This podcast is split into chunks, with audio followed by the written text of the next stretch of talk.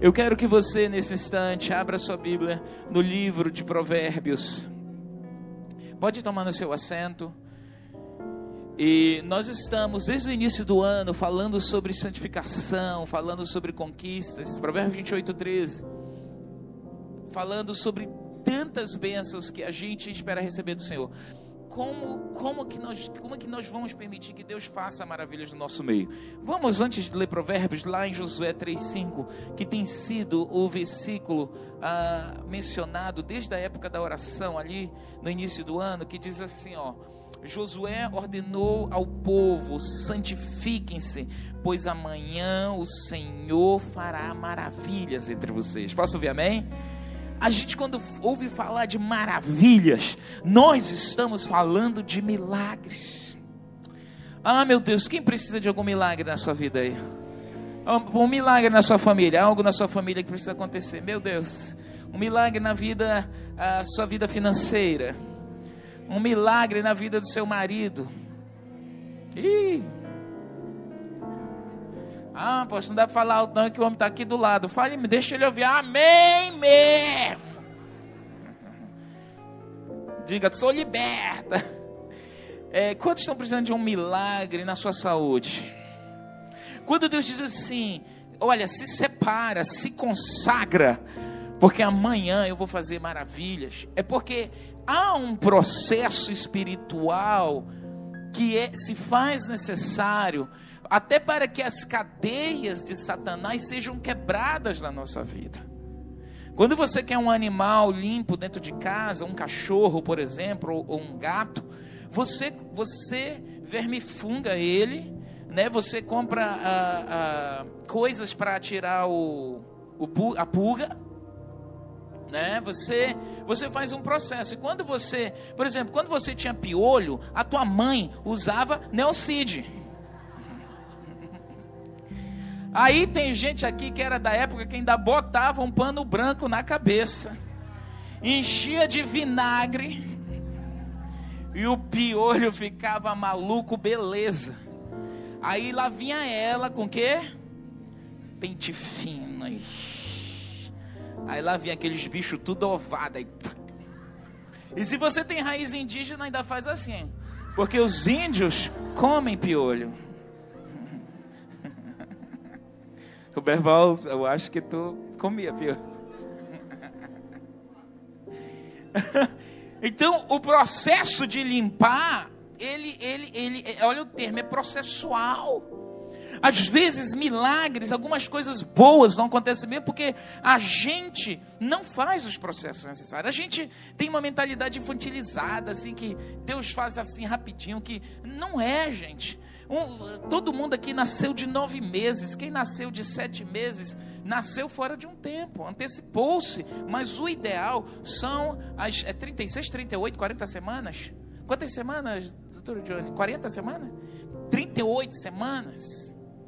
38.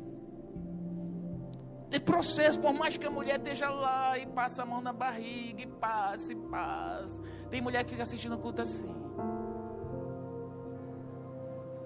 A venta desse tamanho, não aguenta mais, dorme de um lado. Mas ela sabe que tem que a criança tem que nascer na hora certa. Porque na hora certa Deus faz tudo perfeito no tempo dele. Agora, uma mãe que se trata, que faz o pré-natal, ela durante aquele processo pré-nascimento, ela tem que fazer o quê? Fazer exames. Bora lá, você é pediatra, me diga aí. Você faz exames mede pressão, cuida da alimentação, cuida do quê? Do peso. Ah, não pode engordar. Cuida do peito, vai ver o crescimento do bebê. Por isso que uma mãe que não faz pré-natal hoje, ela, a criança corre sérios riscos. Né? E às vezes tem muita mãe que não faz mesmo, não. Quando tem mães novas aí que descobre que está grávida com seis meses e daqui a pouco a criança nasce não fez nada. E a criança nasce mais saudável do que uma que fez tudo né? Tem isso. Mas uma pessoa cuidadosa, diga assim: Eu sou cuidadoso. Nós, nós vamos gerar nossas bênçãos espirituais. Lá em Gênesis 1, a Bíblia diz assim: eh, Gênesis 1, no princípio, Deus criou os céus e a terra. A terra era sem forma e vazia. E o Espírito de Deus pairava, cobria a face do abismo. Esse termo cobrir, esse termo pairar, tem outra versão aí, vamos ver que as, as diferentes versões que vão dizer a mesma coisa. O Espírito, e havia trevas sobre a face do abismo, mas o Espírito de Deus pairava. Vamos ver se tem outra versão, se movia. Você vai ver que tem diferentes termos para dizer assim: ele gestava. O Espírito Santo gestava o que haveria de acontecer no planeta Terra. Esse termo pairar é o mesmo termo de uma mulher estar tá grávida e que está gerando o bebê no ventre. Amém? Tem alguma mulher grávida aqui?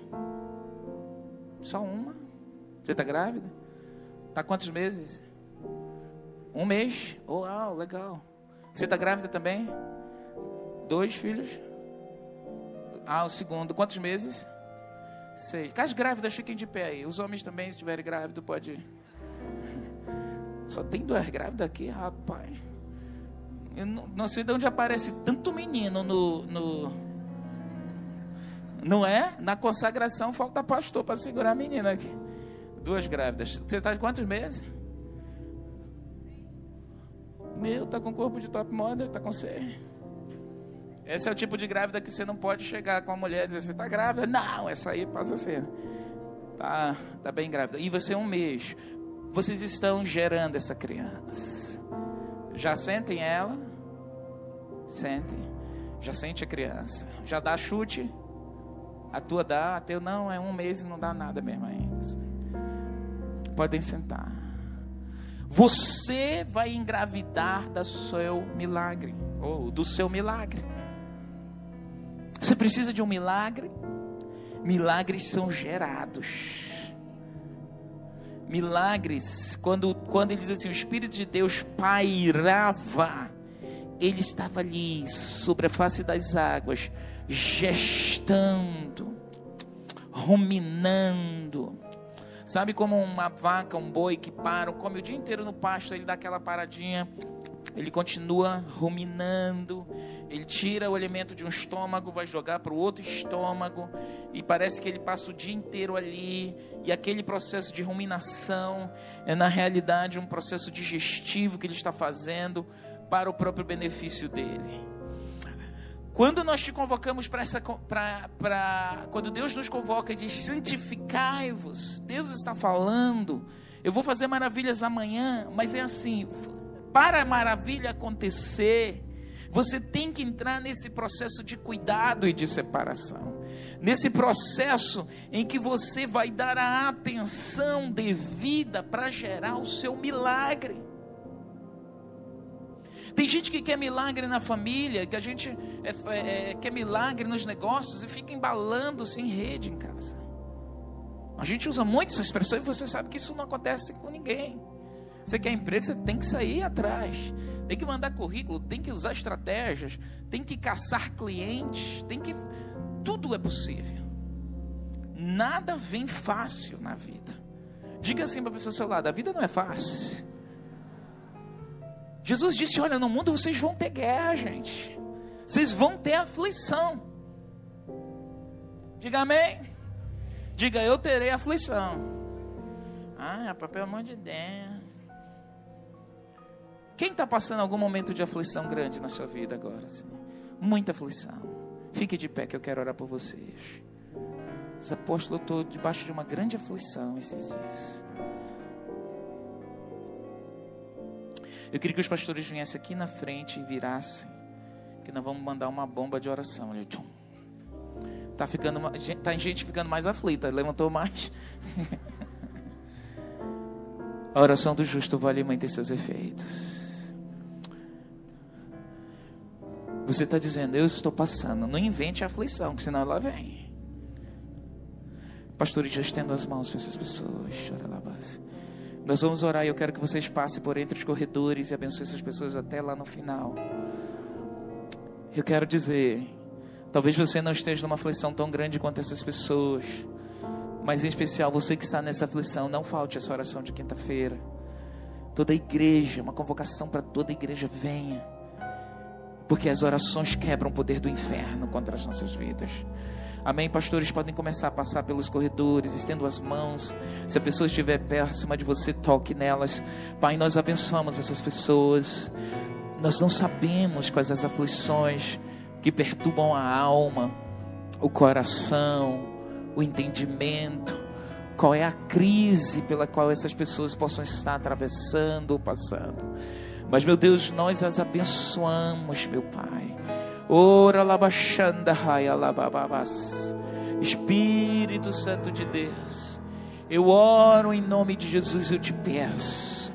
Abençoa cada homem, cada mulher que entrou essa manhã aqui e disse: Eu preciso de uma oração.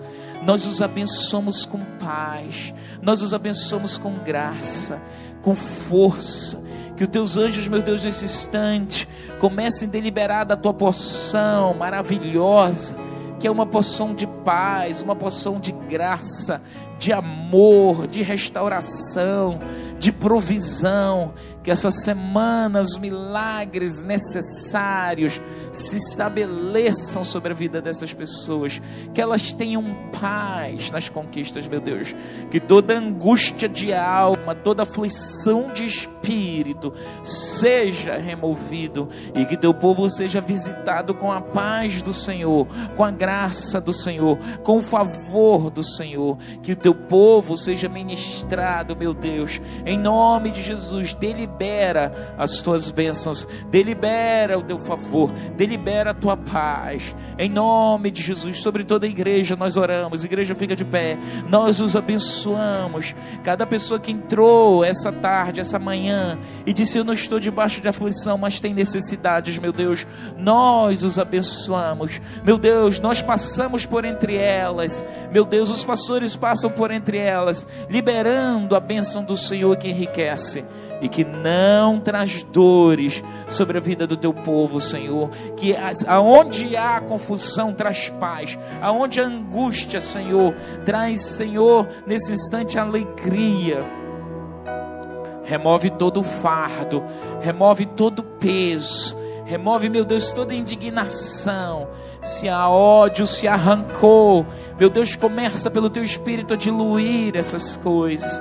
Liberta teu povo dos grilhões. Se há pessoas com grilhões nos pés, nas mãos, no coração, eu oro nesse instante para que esses grilhões sejam quebrados, destruídos. A, a, nós a, neutralizamos pelo poder do nome de Jesus, está escrito que Satanás veio para, Senhor, trazer destruição, morte, angústia. E a tua palavra diz, Senhor, que para isso se manifestou o Filho de Deus, para destruir as obras do diabo. E eu me uno aos pastores essa manhã, igreja, e declaramos: o diabo fez, e nós destruímos toda e qualquer obra do diabo na vida dessas pessoas, em o nome de Jesus. Você recebe? Diga amém, aplauda o Senhor.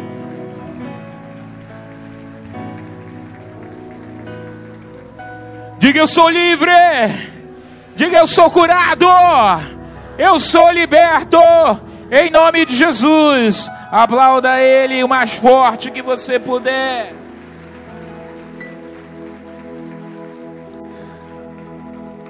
Diga assim: Eu vou gestar meu milagre. Diga para a pessoa ao seu lado: Olha, você tem que gerar seu milagre, viu? Você tem que gerar. Você tem que gerar. Você tem que gerar o seu milagre. Pode ir sentando, como é que eu gero esse milagre? Eu gero esse milagre fazendo construções na minha vida. Eu gero esse milagre buscando santificação em Deus. Ok? A Bíblia fala, eu quero falar hoje de, da história da conquista do povo de Israel. Quando no livro de Deuteronômio fala que eles já, já tinham andado 40 anos. A caminhada de sair do Egito para entrar em Canaã. Talvez um mês, porque eles tinham gado, eles tinham crianças, tinham idosos, muitas mulheres. Numa caminhada, naquela época eles não, não tinham os transportes que tem hoje. Um mês seria o tempo ideal de fazer esse trânsito inteiro. A gente conhece essa rota ali no Egito para Israel chamada a Rota dos Hebreus.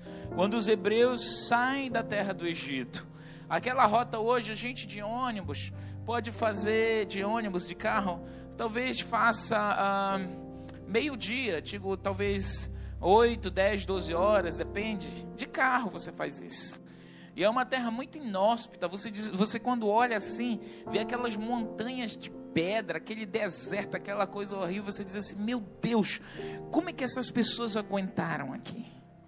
Você olha assim, aquele solo seco, aquelas montanhas de pedras que você diz assim, você olha e você não vê sol. Por isso que a Bíblia diz que tinha uma nuvem que de dia cobria eles. E à noite uma coluna de fogo que iluminava e também aquecia, porque à noite ali é muito frio. É muito frio, as temperaturas podem chegar a zero. Então eles tinham o poder sobrenatural de Deus cercando, mas aquilo que hoje com carro a gente faz em 12 horas, naquela época, com, vamos imaginar, de 2 a 3 milhões de pessoas, porque a Bíblia diz que quem saiu do Egito foi uma média de 600 mil homens adestrados para a guerra. E homens adestrados para a guerra eram homens na faixa etária de 21 anos de idade, que estavam bons para guerrear. Por isso que quando Davi foi guerrear lá com o gigante Golias, o cara disse: Ó, oh, vem esse frangote aqui. Davi tinha seus 17, 18 anos. Isso é, é, um frangote, esse menino não vai conseguir nem segurar uma espada. E de fato, Davi, é, é, é, imagina que a Bíblia diz que Saul era um homem muito alto, e o homem mais alto que tinha no meio do povo batia, os homens mais altos batiam no ombro de Saul. Imagina, ele devia ser um homem de talvez 1,95m ou quase 2 metros, mais ou menos a minha altura. E aí quando as pessoas, as pessoas Eu fazia assim, dava medir assim. As pessoas olhavam para ele, aí ele pega aquela, aquela arma dele, pega o, a armadura e bota em Davi. Davi não aguenta carregar aquilo. Davi não aguentou o escudo, como é? A proteção aqui. A couraça, o escudo, ele disse: usa a minha, que é a melhor que tem. Ele botou, ficou. Davi era pequeno. Davi era pequeno. Tamanho do pastor Eloy, baixinho. Aí, aí, gente, ele disse: Eu não vou conseguir assim. Espera aí que eu vou resolver com Deus. Então, é, é, é, as estratégias que Deus nos dá, às vezes, os olhos humanos, elas parecem que não funcionam. Por isso que a Bíblia diz: olha, as coisas de Deus, elas são loucuras para quem não está em Deus. Às vezes a pessoa olha para você, está na igreja, você está fazendo você é louco. Agora você é bobo. A mídia sempre tenta falar que quem é crente é alienado, é idiota, é estúpido. Eles menosprezam. Você não tem que se importar com isso. Você é estúpido? Você é idiota? Você ficou leso? Como diz aqui no Amazon? Mas é isso que a mídia tenta dizer: oh, alienado, meu Deus, fizeram aquela reunião, as pessoas, tu dá dízimo, tu é maluco. Aí você é idiota, ficou bobo. Né? Então a Bíblia diz que as coisas de Deus para os homens, elas são loucura. Isso diz respeito a mim, a você, a nossa fé. Diga a minha fé. E na nossa fé, nós nos movemos na nossa fé em Deus, nos princípios e valores de Deus, quando a gente quer ver milagres, eu quero ensinar para você que milagres são gestados, eles são nutridos, eles, eles são acompanhados de ferramentas necessárias. Essa médica aqui disse: olha, tem que fazer exame, tem que cuidar com a pressão, tem que cuidar com o que come, tem que ver lá as vitaminas necessárias para, para que a criança não nasça com déficit de vitaminas, porque a ausência de vitaminas na mãe pode afetar diretamente o desenvolvimento da criança. E aí você faz todo aquele processo para o bebê nascer lindo, nascer perfeito. Lindo a gente não garante, mas perfeito tudo dá certo né? Aquela coisa ali, diz assim, olha, o importante é que tem saúde. E, tá, e aqui estamos nós. Né? Olha essa coisa saudável do seu lar. As pessoas iam lá e diziam, olha, que coisa saudável. né? Coisa saudável. Lindo, a gente vai ficar bonito quando crescer. Mas diga assim, eu preciso gerar meu milagre. Diga, eu preciso gerar. Por isso que quando a gente faz convocações, quando o teu pastor na célula diz, meu irmão, faz essa campanha. Quando o teu pastor diz assim, olha, você vai entrar num jejum. Quando o Espírito Santo ministra você, olha, te consagra, afasta um pouco das mídias sociais. Às vezes as mídias sociais te tiram do foco de Deus. Mas às vezes existe algo que eu quero falar aqui, que é a história de Acã. Porque eles entraram 40, aquilo, voltando aqui a história, quando eles estavam saindo do Egito para entrar na terra prometida, aquilo que deveria ser um mês, passou 40 anos. Diga 40 anos. Então tem milagres que podem passar 40 anos para acontecer na sua vida. E eles só se estabeleceram com 40 porque eu construo os meus 40. Você pode ser o principal responsável do seu milagre passar tanto tempo para não acontecer. Deus disse: Olha, em Deuteronômio, disse: Vocês já estão há muito tempo nessa, rodando. Eles começaram a girar em torno dos montes. 40 anos ao redor da mesma montanha. Deus disse: Já é tempo demais, pode parar. Vocês vão ter que entrar na terra prometida. E Josué vai ter que conquistar a principal e maior cidade, maior metrópole chamada Jericó. E Deus diz: vocês vão marchar durante sete, sete dias. Faz sentido? Não faz. Sete dias para essa muralha cair. Louco, coisa de louco. Como marchar? E Deus diz: marcha calado, porque se, se puderem falar, vocês têm que ir marchando calado. Ninguém vai falar nada, porque a bronca, a murmuração ia ser feia. Depois do sexto dia, ai, graças a Deus, fizemos. Deus disse: amanhã é sete dias, sétimo dia, né? Ai, não aguento mais. Só que amanhã vocês vão marchar mais seis.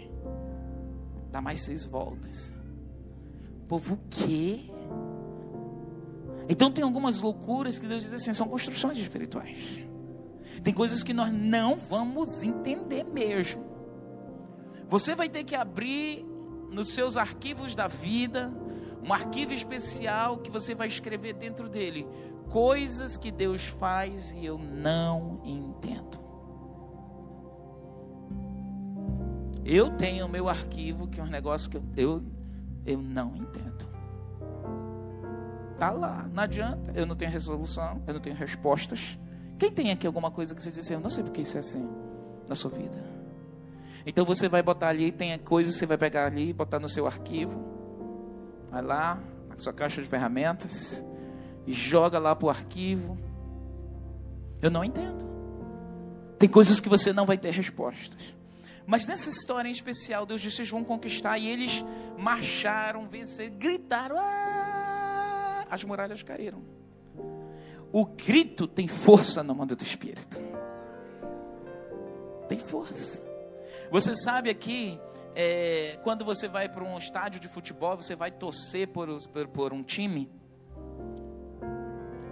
É, que você está lá, é, os jogadores estão lá jogando, aí a torcida começa a fazer o quê? Aí a gente se empolga lá embaixo. A gente quer fazer o gol de qualquer maneira. Porque o grito. Não sei quem é flamenguista, vascaína, não sei qual é a sua preferência, Santos, Palmeiras, Neymar, você é o que o Neymar é. Mas quando no estádio, quem vai em estádio sabe o que eu estou dizendo. a torcida rubro-negra. os caras lá embaixo ficam. O grito tem força no do Espírito. Quando a Bíblia diz assim: dai brados de vitória ao Senhor, os brados falam no nome do Espírito. São processos, diga processos. Deus disse: vocês vão marchar e vão gritar. Aí o incrédulo diz assim: gritar, eu estou cansado, podre de cansado. Andei centenas aqui, dezenas de quilômetros. Agora Deus manda eu gritar e a montanha vai cair. E justamente o que aconteceu. E foi uma das maiores conquistas que aconteceram. Quando eles entraram, Deus disse assim: Não peguem nada disso aí. Separem a prata, ah, separem o ouro, vai ser entregue para o templo, mas destruam tudo. Entra um soldado chamado Acã. Diga Acã. Diga de novo. Acã vai no meio do povo lá, machou, conquistou, a muralha caiu, entra, eles saem quebrando tudo, destruindo tudo. O povo de Jericó era um povo muito perverso. Eles matavam crianças, bebês recém-nascidos. Eles matavam essas crianças, eles abriam um buraco na parede e colocavam a criança lá e vedavam com barro como uma forma de consagração para que espíritos malignos não destruíssem a casa ou a cidade deles. Eles eram povos extremamente perversos. Eles eram povos extremamente adoecidos. Por isso que haviam povos na Bíblia, Deus diz: olha, elimina, porque o nível de destruição desse povo, de contaminação, até de saúde, de doenças, por causa da perversidade, as perversões e as imoralidades sexuais, os altos níveis de violência que existiam, que perduravam dentro da sociedade, Deus diz: isso contamina, isso traz desgraça. Então esse povo precisava ser eliminado. E eles, e era a cultura da época, o mundo sempre foi feito assim. Hoje nós vivemos ah, ah, ah, um mundo moderno, não se trata mais assim, mas no passado era assim. E se não fosse assim, todos eram mortos. Então o povo precisava agredir, precisava atacar, precisava defender a sua geração e seus territórios. Então Jericó tinha muita perversidade, muita destruição. E aí, quando ele está entrando, um homem chamado Acã, ele olha, ele vai num lugar lá, não sei que casa ele foi, ele viu lá na, na hora da quebradeira, pegaram muitas coisas, pessoas sendo mortas, aí os saques começaram, começaram a saquear tudo, e Deus disse: Olha, não peguem nada. Só que a Cã entrou, viu um terno importado ali. Se olhou, meu Deus, coisa maravilhosa, uma capa. E a Bíblia diz que era uma capa babilônica, então era coisa muito boa. E ele continuou a ferviar as coisas, todo mundo lá, lá na guerra, ele lá ferviando. Encontrou dois quilos e meio de prata, valor inestimável. No mesmo lugar, ele encontra é, 500 gramas de ouro. 500 gramas de ouro dá dinheiro? Dá. Dá. dá daria o quanto hoje? Quanto é o grama? Faz o cálculo aí. Eu sei que a Cam botou o zoião e disse: Deus vai me entender. Ele sabe a minha necessidade. Ele sabe para onde eu estou passando. Ele sabe. Pegou as coisas e escondeu. Todo mundo, aleluia, aleluia, aleluia, vitória. Todo mundo ficou feliz da vida. Mas Deus viu o pecado de Acã. E aí ele chamou outra cidade para conquistar de 3 mil pessoas. Ele disse: Ah, isso é fichinha. A gente conquistou Jericó, uma cidade de milhares. 3 mil pessoas é nada. Manda aí só 2 mil soldados. Vamos conquistar a cidade de Ai. Quando chegou lá, apanharam de feio desse povo. Foram expulsos, uma vergonha. 36 homens morreram. Eles disseram: Deus, como é que uma metrópole como Jericó a gente destruiu? E essa cidade, esse interiorzinho, eu acho que era menor do que lá o Rio Preto. Menor, uma cidade, acho que lá tem o quê? Essas cidades nossas aqui no entorno tem, tem número grande. 40, não, então era muito menor. Ai, era, era, era, uma cidade de 3 mil pessoas, é um povoadinho. E aí foi uma vergonha. E 36 homens morreram, eles ficaram arrasados. Josué foi para Deus: Deus, o que está acontecendo? Deus disse: Josué, tem pecado no meio do povo. José, o quê? Deus disse: convoca o povo, chama todo mundo, e eu vou te mostrar. Você vai começar a fazer sorteio pelas famílias, que eu vou te mostrar quem é. Imagina, Deus não podia ter dito Josué, é Acã. Mas Deus é Deus de processos. Eu quero que você diga isso. Deus Diga de novo. Ele disse: chama todas as tribos. Quantas tribos eram? Doze. Milhares de pessoas. Eu não me lembro aqui qual era a tribo. Ah, Diz, qual é? Vamos fazer um sorteio dentre as tribos. Eles sortearam lá, Deus mostrou a tribo. Vamos dizer que tenha sido os benjamitas. Eu não me lembro qual tribo aí. Se algum pastor puder olhar lá e me lembra, me recorda aí, ajuda. E aí ele Agora tira das famílias, vamos lá, as famílias Queiroz, as famílias, é, vamos lá, Silva, as famílias Rodrigues, as famílias é, Santana, as famílias Silva, as famílias, ah, imagina, todas essas famílias. E aí, tira o sorteio da família, chum, saiu a família Rodrigues, tem lá também o nome da família. Epa. Do meio da família Rodrigues, vamos sortear. Quem tem quantos aqui da família Rodrigues? Da família Rodrigues tem 15. 15 mil. Ok, vamos ver lá. Tá aqui, saiu o Rodrigues lá da casa do Paiva Rodrigues. Paiva Rodrigues, é, sorteia de novo. Saiu Acã. Judá, da tribo de Judá. Vem cá, Acã. Aí Acã já veio. Deus revelou já veio acanhado. Josué disse: Meu filho, me diga, pelo amor de Deus, o que é que você fez? Ah, seu Josué, eu entrei na guerra, eu vi aquela capa babilônica, eu vi aquele dinheirinho. Onde que está, Josué? Onde que está, cara? Eu enterrei lá em casa, no quintal da minha casa, no solo da minha casa. Ele disse: Vão lá. Mandou os soldados lá, os soldados. E eles cavaram, pegaram dinheiro, a prata, né? Prata é sempre sinônimo de dinheiro. Prata, trouxeram o ouro e trouxeram a capa. Deus disse: Ele trouxe a desgraça para o povo de Israel. E naquele dia, o pecado deles afetou toda a comunidade.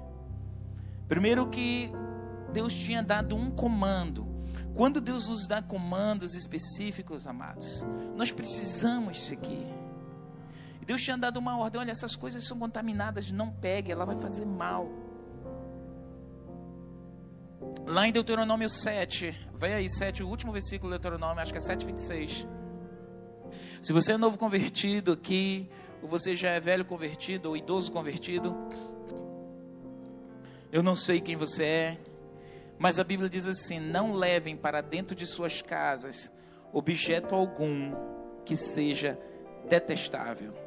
Eu quero a versão aí desse termo detestável que também significa maldito, ok? Não levem coisa alguma que seja maldito. Vamos lá, muda a versão. Vamos ver se a, a, a, a vai. Não porás, pois, abominação em tua casa. Ok? Para que não sejas anátema. O que, que significa anátema? Maldito. Assim como ela, de todo a detestarás e de todo a abominarás, porque é anátema.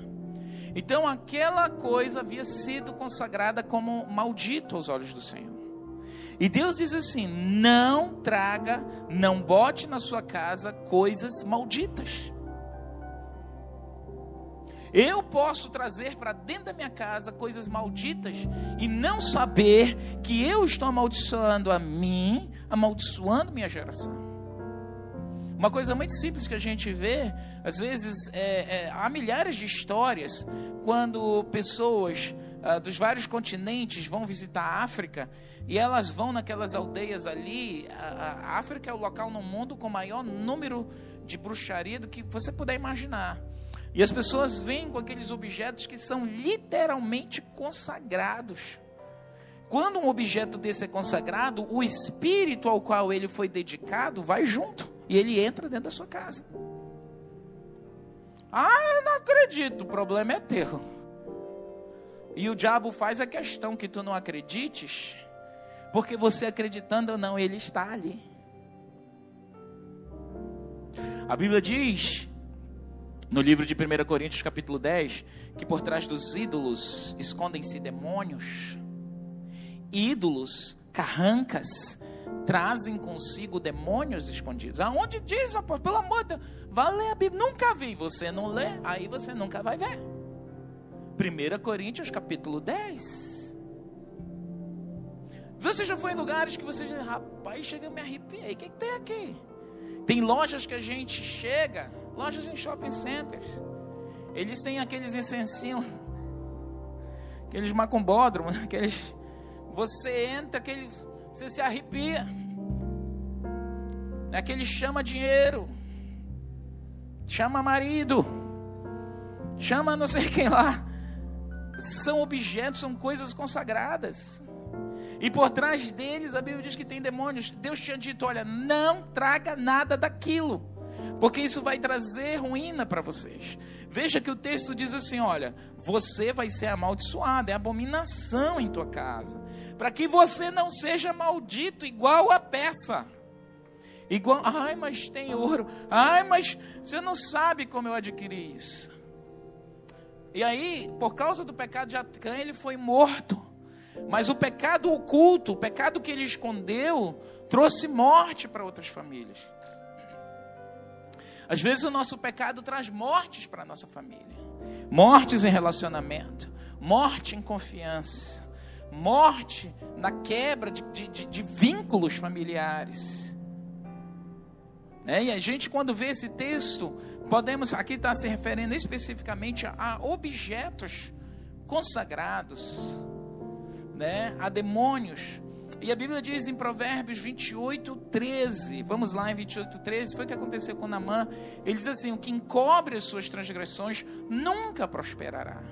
Um pecado oculto desse homem destruiu a família dele. Olha, nós, como sacerdotes, cadê os homens aqui, os pais de família? Levante sua mão assim. Um pecado nosso, uma má gestão, nossa, uma má gestão, pode destruir o futuro das nossas gerações. Pode ou não pode? Pode. A gente vê isso todo o tempo.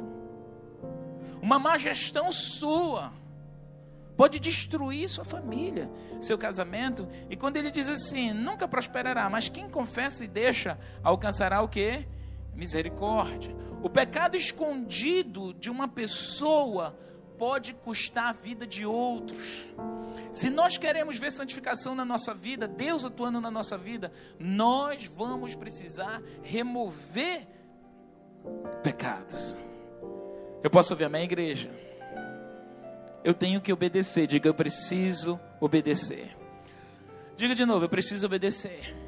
Agora, quais são pecados que a gente pode ter na nossa vida e não perceber? Por exemplo, é muito comum ah, ah, as pessoas, novos convertidos, as pessoas vêm para Jesus, elas têm encontro com Jesus. Lá no encontro mesmo, já se fala da renúncia de algumas coisas que você precisa ter. Né? Às vezes as pessoas ganharam objetos é, de um amante. Eu me lembro da história, a gente estava no encontro no Rio de Janeiro e o cara estava no encontro e é, aí ele quando ouviu essa ministração, viu parte da ministração, não é a mesma ministração, mas sobre pecados ocultos, ele disse: Cara, eu tenho um aparelho de som desse tamanho. Que eu vou lá na minha casa buscar. disse, não, meu não, eu tenho que ir. Aí ele foi contar a história que ele tinha um caso com uma mulher muito rica, que era isso, aquilo, outro. E ele conhecia também o marido dela, era envolvido e fez muita coisa ruim. E aquele som tinha, ela tinha dado para ele, mas ele emprestou para uma duas migas dele. E onde aquele som ia, aconteciam coisas naquela casa. E as pessoas findavam devolvendo aquele som. E diziam, Olha, desde o dia que esse som veio para cá, eu não sei. Aconteceu isso e isso aí devolvi. Ele disse também que desde o dia que ele ganhou aquele objeto, ele olhava para aquilo, era uma coisa rica mas era uma coisa que não tinha paz. E no dia que ele estava ali, ele ouviu falar sobre isso. Ele disse: Eu entendi que hoje, aquele negócio, aquele som, de, aquilo que envolvia, o que estava por trás da traição, do pecado, dos abusos, toda a perversão sexual que aquilo ali envolvia, ele correu na casa dele lá. Nem sei como deixar ele, eu sei que ele voltou. Gente, quando ele voltou, ele voltou com um som lindo Sabe aquelas caixas de som, aqueles aparelhos de som assim, lindo, que todo mundo dizia: não quebra, Me dá. Ele disse: Não, gente, vocês não estão entendendo o preço que significa. Ele pegou, jogou no chão, se espatifou todo, ele pegou o resto das peças e jogou e disse: estou livre disso aí. Às vezes nós podemos ter maldições na nossa casa. Você se converteu e aí você tem imagens suas, fotos lá de você na praia de fio dental, a poderosa. Você é uma mulher de Deus hoje. Talvez se converteu e você, todos os seus contatos das migas, das gueguetes, das piriguetes, as cocoletes, tudo no seu. Para que você guarda isso? Para um dia de crise, desapontamento, deixa eu falar com alguém que me console. Isso é muito comum no meio dos homens. Você não precisa desses contatos. Às vezes a gente tem coleções de coisas que você tem que perguntar ao Espírito Santo: Espírito Santo, isso aqui te agrada? É muito comum pessoas terem bares em casa. Novos convertidos fazem muito isso. Os bares, eles são altares de Zé Pilintra. Se você é um homem de Deus, uma mulher de Deus, você tem que perguntar ao Espírito Santo: qual desses aí? O que, que, que, que significa esse altar? Quando o álcool é responsável por 70% de todas as entradas nos hospitais no mundo inteiro. ligados à confusão, à briga de casais, ligados a esfaqueamento, acidentes no trânsito, álcool. Por que eu vou ter um altar desse? Por que, que eu vou ter na minha carteira contatos, acessos, sites que são malditos e vai trazer maldição para mim? Eu preciso de libertação, diga amém. Por que é que eu vou achar que se eu furtar só um pouquinho não vai fazer mal a ninguém? Pecados ocultos.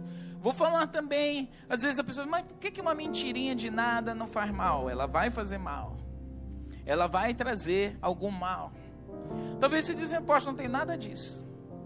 Graças a Deus, Jesus me libertou sou, eu sou um homem de Deus, mas você é uma pessoa iracunda.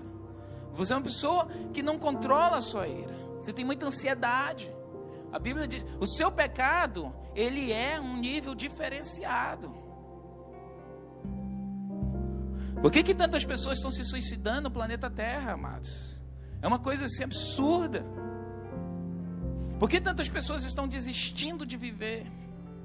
que elas começam a adoecer e elas mantêm a doença, elas acalentam a situação, elas não aceitam o problema e elas mantêm o pecado.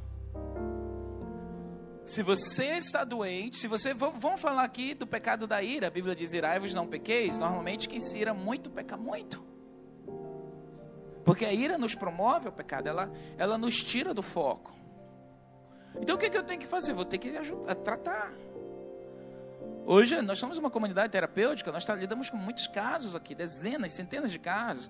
E a nossa, a nossa própria formação, a gente não trabalha só com a comunidade aqui. A gente trabalha com comunidades dentro e fora do Brasil. Eu vou dizer uma coisa para você: o que nós temos de pessoas adoecidas dentro da igreja, a questão da, da alma, da mente, do adoecimento do cérebro um monte de gente que guarda o pecado e não resolve. O pecado do, da mágoa. Você não rouba ninguém, não engana ninguém, mas você não perdoa. Você tem um pecado oculto ali, diz que Deus diz: perdoe. Não, perdoa, filho. Não, eu perdoo, eu libero.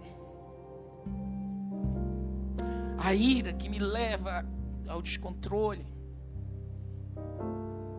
Depressão, mal do século, 40% dos afastamentos dos trabalhos hoje nas empresas está ligado à depressão.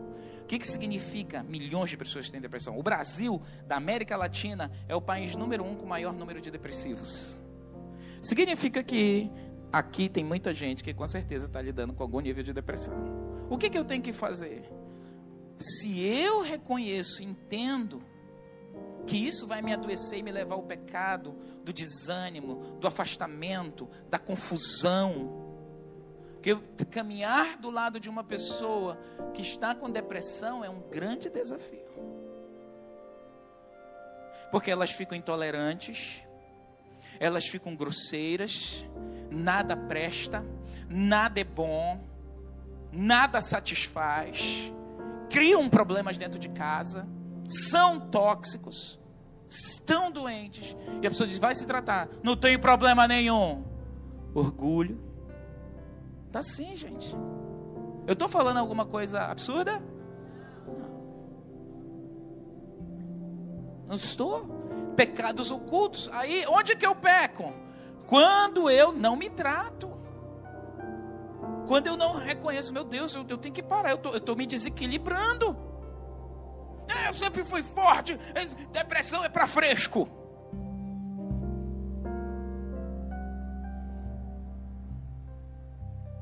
Os homens são peritos em fazer isso. Não vá tratar, não. Depois você vai ver quem é o fresco.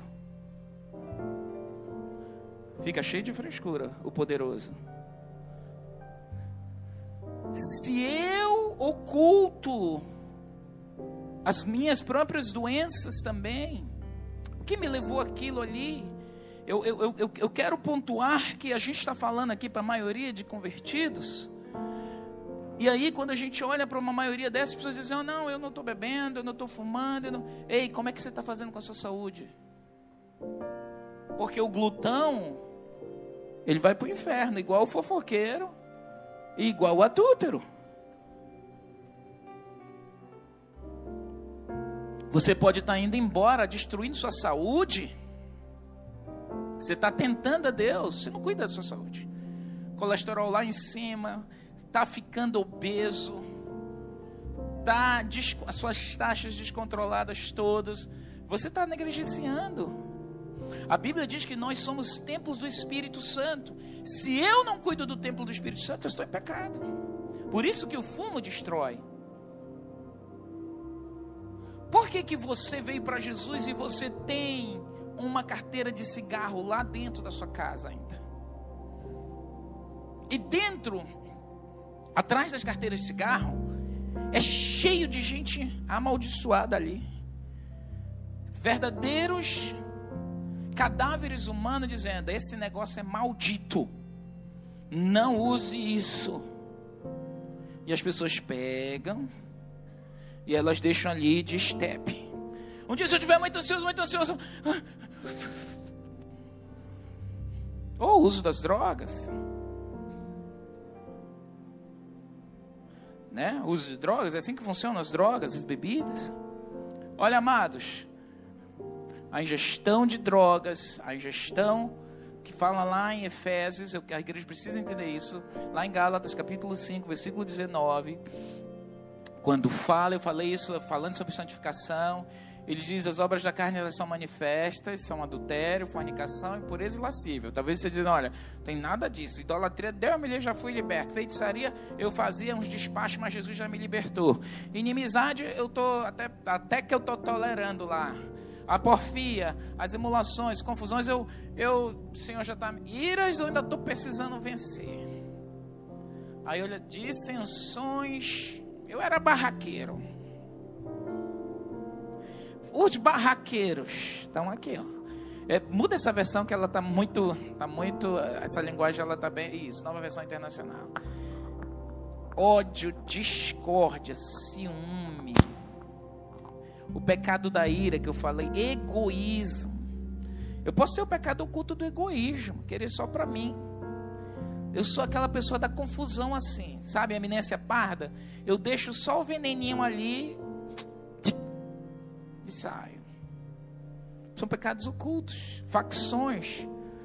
Por isso, onde tiver confusão, vou te dar um conselho como cristão, homem ou mulher de Deus. Você vê que vai ter confusão, saia. Não, vem aqui. Você diz, não, querido, eu estou ocupado. Não se meta em confusões. Não pegue confusão dos outros para você. Posso ouvir amém? Muitos já morreram. Tá passando na rua, o cara lá tá batendo na mulher, daí tu vai atrás. Chama a polícia. Tu não sabe por que, que ele está batendo nela, ou porque ela está batendo nele. Não vai apartar, não vai apartar facada, não. A Bíblia diz: não resista ao homem mal, pode facar para ti. Polícia. Só se for uma coisa extrema, eu acho que você vai me entender. Versículo 21, ele diz, vai lá para o 21, a inveja. Inveja, literalmente, é aquela raiva, aquela dor que eu olho, a inveja porque eu te vejo prosperar, eu te vejo você se dar bem. Inveja. Estivemos com a minha cunhada esses dias, ela estava dizendo assim: Olha, lá no meu apartamento, no lugar onde a gente tem, se a gente fizer, nós moramos no último andar desse apartamento, na beira da praia. Ela disse: Se nós fizermos um telhado e subir assim, nosso apartamento vai melhorar e de dentro da sala da minha casa eu vou poder ver a praia. Todos os condôminos disseram: Ok, pode fazer, você mesmo. Pois um na reunião disse assim: Eu não autorizo que você faça porque seu apartamento vai ficar melhor que o meu. Seu apartamento vai valer mais que o meu e eu não quero isso. Quem é essa pessoa? Ela disse: Pois eu não teria nenhum problema. Ela é muito parecida com a Esther. Eu não teria nenhum problema. Os olhos bugalha, nariz empina, o peito de pombo. Ah, não teria nenhum problema em ver o seu prosperar. Eu diria para o senhor: pode fazer. Mas se o senhor não quer, não tem problema. Eu vou, eu vou ficar esperando. Inveja é. Eu vejo o teu sucesso aqui dentro um comichão. Quando esse comichão quiser te visitar, tu diz: O pecado oculto, tu sai, tu vai te alegrar. Posso ouvir amém? E tu vai dizer assim: Olha, eu vou ser o próximo, vou ser abençoado igual você. Posso ouvir amém? Não, se, não a inveja é eu, eu me preocupar com o sucesso do outro, me ferir. Embriaguez. Esse espírito de embriaguez aqui envolve drogas. Que a, a palavra certa, a palavra certa não, a palavra de origem desse termo embriaguez é a farmacopeia. É o espírito que opera no uso de drogas lícitas, das drogas ilícitas que tiram a pessoa da razão. Aqui envolve desde a maconha, a qualquer cigarro, a qualquer a, a produto inalado, cheirado ou bebido. Esse termo aqui, farmacopeia. Farmacopeia é um dos principados mais difíceis de serem vencidos. Por isso que ele precisa ser evitado. Então, você guardou ali, está fazendo uso daquilo, te livra disso. Ele diz assim: orgias. Você está preso, pecado oculto da pornografia. Liberte-se disso. Porque você pode não estar tá lá no meio, no meio do da orgia, né, do negócio, mas você é um voyeur. Você assiste tudo. Você é um voyeur, você assiste tudo. A Globo, com o BBB 2018 agora, está trazendo um caso incestuoso. O que, que é o processo? É mostrar que o incesto é algo normal e é um protocolo a ser quebrado nas famílias tradicionais, que somos nós, numa sociedade cheia de tabus. Ei, o incesto, a medicina, a ciência diz: não faça. É anátema. Mas qual é o processo, o projeto deles? Se você nos segue no Instagram, você pode ir lá procurar, se não segue, vai, nos segue, Instagram, Arão Amazonas. Você vai ver uma das líderes do PT dizendo exatamente qual é o programa deles para o Brasil, o projeto e ele e ela diz assim: eu é, fala, falando sobre o incesto que uma das coisas principais é quebrar essa cultura da família tradicional. Isso é uma maluca que com certeza nunca teve família, não tem, se tem filhos, com certeza os filhos devem ser perdidos e pervertidos. É, a Érica Cocai, né, essa senhora, e ela fala exatamente sobre o problema, a questão de construir uma sociedade incestuosa. Ela quer sim. O projeto PT tem estratégia sim, que você possa ter sexo com seu filho, que seus, os irmãos possam ter sexos entre irmãos, porque quebra-se essa cultura e aí a, a sociedade vai ter uma oportunidade de voltar a construir uma cultura nova. Você pensou que maluquice? Não é coisa de tabu religioso, é ciência. A ciência diz isso não dá certo. Isso nos diferencia dos animais, porque os animais assim o fazem. Então, essas coisas, elas podem ser destrutivas para nós. Se eu tenho pecado oculto, eu luto com a gula, eu, eu luto com coisas que o médico diz, não come esse alimento, você está preso. Aí eu não consigo, você vai morrer. Não tenta Deus, você vai morrer. Não tenta Deus, você vai perder membros do corpo. Não tenta Deus, você vai perder a sua saúde. Ah, não tenho dinheiro para me cuidar, para fazer exercício, para academia. Bota um tênis, vai andar. Uma irmã da igreja que ela estava com 30 quilos acima do peso. Uma criança. Ela disse, apóstolo, eu tomei uma decisão. Decidi ir a pé para o meu trabalho todo dia. Sete quilômetros indo, sete quilômetros voltando. Porque quando eu vi ela depois de uns seis meses, ela estava super magra. Eu disse: O que aconteceu com você? Você fez a bariátrica? Eu disse: Não. Para encurtar a conversa, ela perdeu esses 30 quilos. Levantou a autoestima dela, disse: Quer saber? Vou deixar de ser empregada doméstica. Voltou para os estudos. E esses dias eu soube que ela se formou numa universidade. Reconstruiu os nossos pecados ocultos podem ser desde uma alimentação desregrada que me rouba a saúde. Você tem problema de ácido úrico, um exemplo? Você não pode comer determinados alimentos. Ah, Jesus me cura, eu abençoo. Aí depois está lá. que foi, meu irmão? Não, foi o ácido. Tem certeza? Não é demônio, não. Ah, como assim? Pecados ocultos. Deus quer fazer limpeza na gente. Fica de pé nesse instante. Algum altar escondido na tua casa? Há alguma capa babilônica?